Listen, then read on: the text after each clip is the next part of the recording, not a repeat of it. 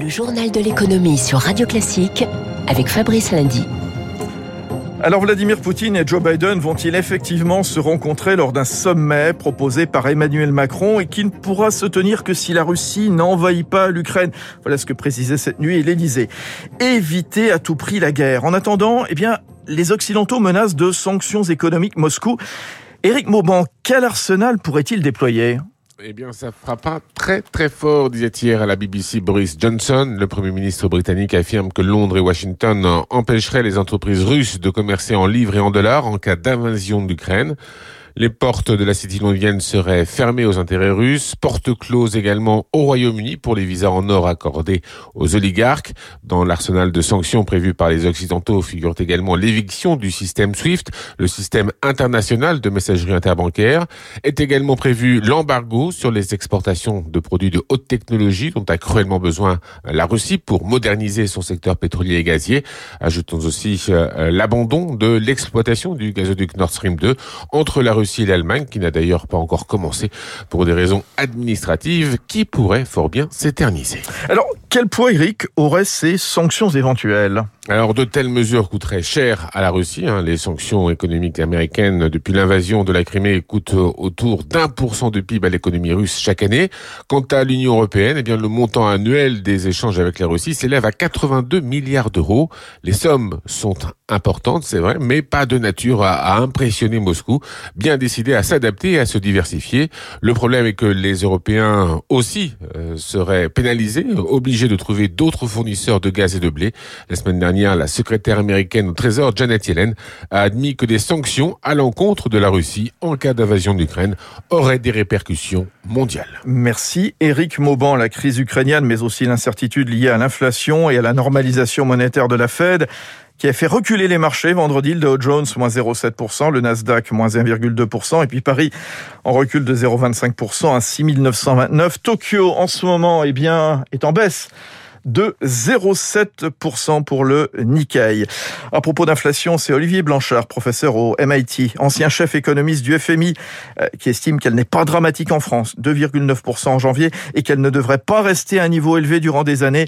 Olivier Blanchard juge favorablement la prime inflation décidée par le gouvernement face à la hausse des prix de l'énergie.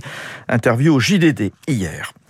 6h42 sur Radio Classique. C'est un grand oral qui sera suivi de près dans, par le monde économique, celui de six candidats à la présidentielle. Yannick Jadot, Valérie Pécresse, Anne Hidalgo, Fabien Roussel, Marine Le Pen, Éric Zemmour qui vont plancher ce matin devant 500 chefs d'entreprise réunis à Station F par le MEDEF. Des dirigeants de société impatients d'en savoir plus sur la transition écologique, la formation ou la fiscalité. Le reportage de Émilie Vallès. Il faut redonner envie aux Français de reprendre une activité. Voilà le message que Jean-Philippe Doll aimerait adresser aux candidats, car ce fondateur de Candor, entreprise de propreté située dans l'heure, peine à recruter. On ne sait plus quoi faire. C'est-à-dire qu'on a des annonces qui sont en permanence sur tous les sites possibles et imaginables. Pour lui, la réforme de l'assurance chômage et le durcissement des règles pour bénéficier d'une indemnité est un début de réponse. Ça, c'est des choses qui vont dans le bon sens, mais il faut continuer. Et c'est pas des, des mesures qui sont antisociales, c'est des mesures qui permettront juste à la France de mieux tourner que ce qu'elle tourne aujourd'hui. L'autre grande préoccupation des chefs d'entreprise, c'est la fiscalité. Les impôts de production déjà baissé de 10 milliards, mais il faut aller plus loin pour Fabrice Le Sachet, vice-président du MEDEF. On s'attend à un engagement euh, des différents candidats à accroître cette trajectoire de baisse des impôts de production parce que le différentiel avec les grands pays autour de nous est toujours extrêmement important, de 1 à 7, voire de 1 à 10 avec euh, l'Allemagne. On ne peut pas réindustrialiser ce pays, produire euh, en France si on n'a pas des conditions de concurrence loyales avec nos grands euh, compétiteurs euh, mondiaux. Et puis les chefs d'entreprise veulent aussi entendre les candidats sur leur vision économique de long terme, notamment leur stratégie sur la décarbonation et sur le financement de la protection sociale. Voilà, Émile Vallès, son reportage pour Radio Classique. 2 milliards pour moderniser l'armée de terre qui commande plus de 400 blindés, des Griffons, des Jaguars et des nouveaux systèmes d'artillerie César, véhicule à 6 roues dont le canon est capable de tirer à 40 km. Le Premier ministre Jean Castex se trouvait samedi à Roanne pour visiter les usines Nexter.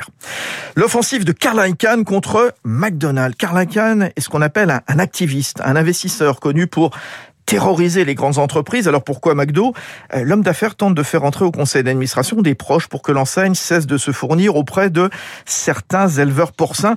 Alors ce n'est pas le profit qui officiellement le motif cette fois, mais la souffrance animale, notamment celle des truies en gestation dans des cages trop petites.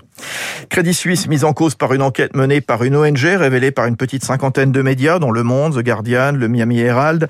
Il a reproché à la deuxième banque helvétique d'avoir hébergé des dizaines de milliards d'euros de fonds d'origine criminelle ou illicite des années 40 à la fin des années 2010.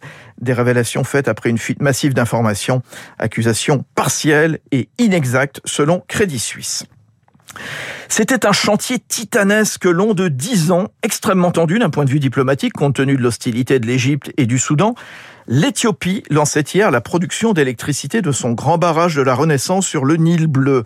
Hostilité du Caire craignant des conséquences sur son approvisionnement en eau et donc sur son alimentation. Néanmoins, Alexandre Tête de la Fondation de la Recherche Stratégique y voit plutôt une opportunité pour toute la région.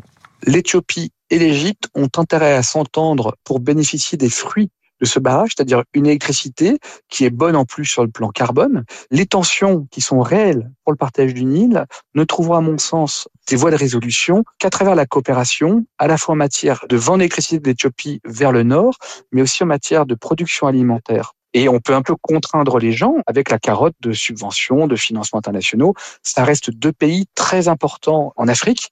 Je pense que toute la communauté internationale a vraiment intérêt que cette zone reste pacifiée. Et à l'autre bout du monde, le tourisme en Australie qui va pouvoir reprendre deux ans de fermeture à cause du Covid. La forteresse Australie rouvre ses portes aujourd'hui. Faites vos valises, a même lancé le Premier ministre Scott Morrison aux visiteurs. Chaque mois, le pays perdait plus de 2 milliards d'euros. Il est 6h40.